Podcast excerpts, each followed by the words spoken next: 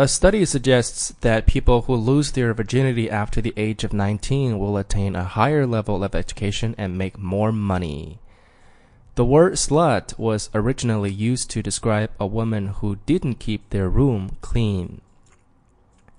Every second, 28,258 internet users are watching porn. 你是在读着玩儿是吗？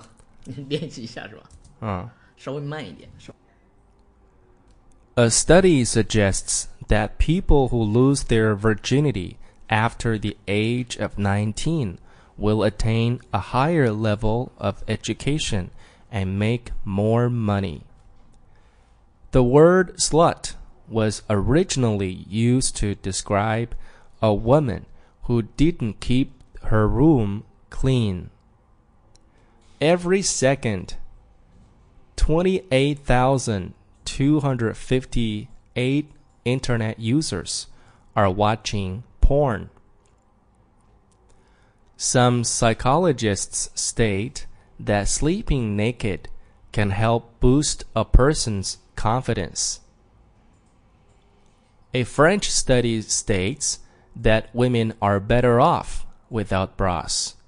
Bras do not decrease back pain and can increase sagging.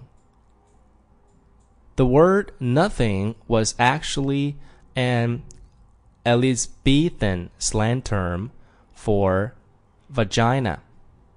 The more men masturbate, the lower their chance of getting prostate cancer. Men are twice as likely to post updates on social networking sites such as Facebook and Twitter after sex.